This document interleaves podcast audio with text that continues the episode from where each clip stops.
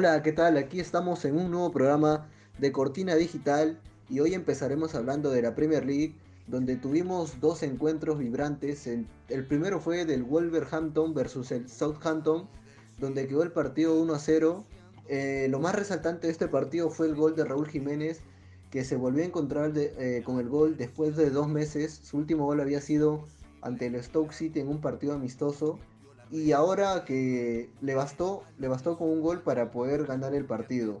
El Wolverhampton se encuentra en la decimocuarta posición con 6 puntos y el Southampton en la decimosexta con 4 puntos.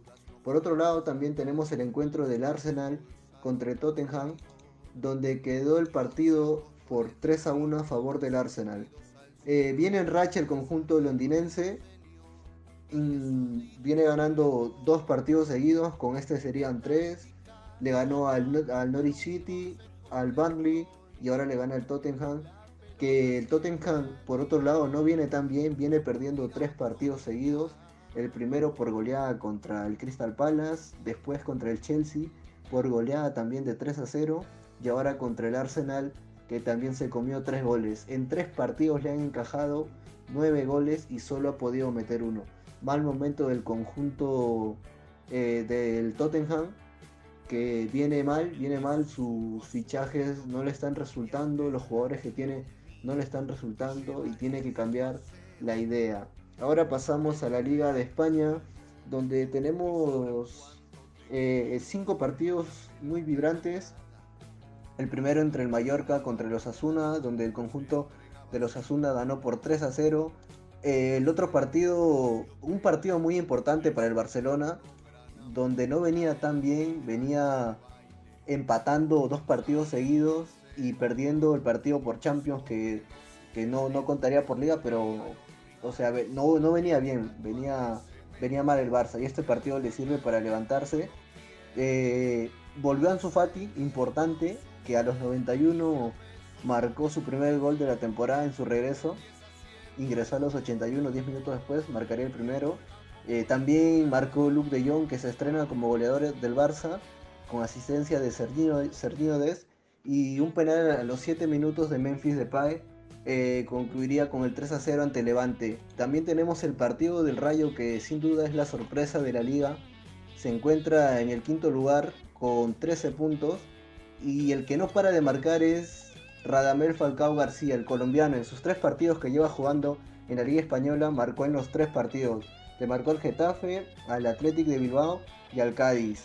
Eh, con esto el Rayo Vallecano se queda en la quinta posición, adelante del Barça que está en la sexta con 12 puntos. Eh, ahora pasamos a la liga italiana donde tuvimos partidos de la Juventus contra la Sampdoria, donde la Juve le ganó con un resultado ajustado por 3 a 2 ante la Sampdoria y de esta manera la Juve se encuentra en la novena posición, su peor arranque en las últimas cinco temporadas sin duda. Eh, la baja de Cristiano le ha costado mucho, le ha costado ganar los partidos, solo han encajado 10 goles y han recibido 10 goles también, tiene diferencia de 0. Tenemos también el partido del Sassuolo donde ganó 1 a 0 al Salernitana que no tuvo participación Frank Ribery la Fiorentina también le ganó al Udinese por 1 a 0. La Lazio le ganó con un resultado ajustado a la Roma de Mourinho que está decaída, no, no está ganando ya hace dos partidos. Eh, a favor de la Lazio marcaron Felipe Anderson, Pedro y Milinkovic Savic. Eh, por la Roma marcaron Robert Ibáñez y Jordan Beretut. También tenemos el partido con un Napoli que sigue imparable, ganando todos sus partidos hasta ahora. Marcaron a los 11 Víctor Oshigem y a los 57 un penal de Lorenzo Insigne.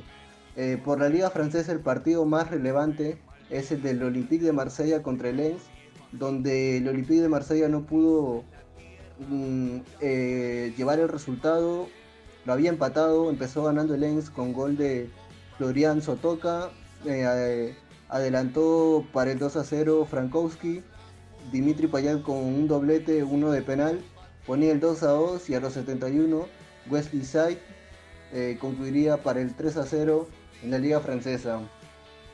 También tuvimos participación de peruanos, eh, ahora mismo está jugando el Boca Juniors eh, Altíncula titular, Zambrano en la banca, ambos convocados para la fecha de eliminatoria.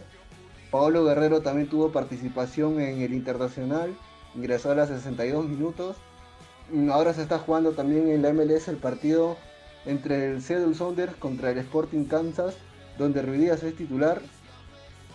Y por último, Gabriel Costa también tuvo participación en la victoria de Colo Colo por 3 a 1, donde salió por molestias eh, en la rodilla y no creo que sea baja contra para, la fecha triple de eliminatoria, pero seguro que sí llega. Y por la liga peruana tuvimos cuatro partidos. La Universidad César Vallejo le ganó por 2 a 0 al Deportivo Municipal. Belgar le ganó 1 a 0 al Sport Boys. Eh, universitario con 3 goles. Y este partido, partido muy importante para José Carvalho donde atajó dos penales. Eh, goles de Quintero, asistencia de Zúcar. Eh, ese fue el tercero. El primero lo marcó Piero Quispe y el segundo Luis Urruti. Eh, para Huancayo descontaría Luis, Luis Benítez. Los penales los fallaron Marcos Yuya y Jarlin Quintero. Y con esto estaríamos terminando la jornada futbolística de hoy. Muchas gracias por escucharnos y nos vemos la próxima semana.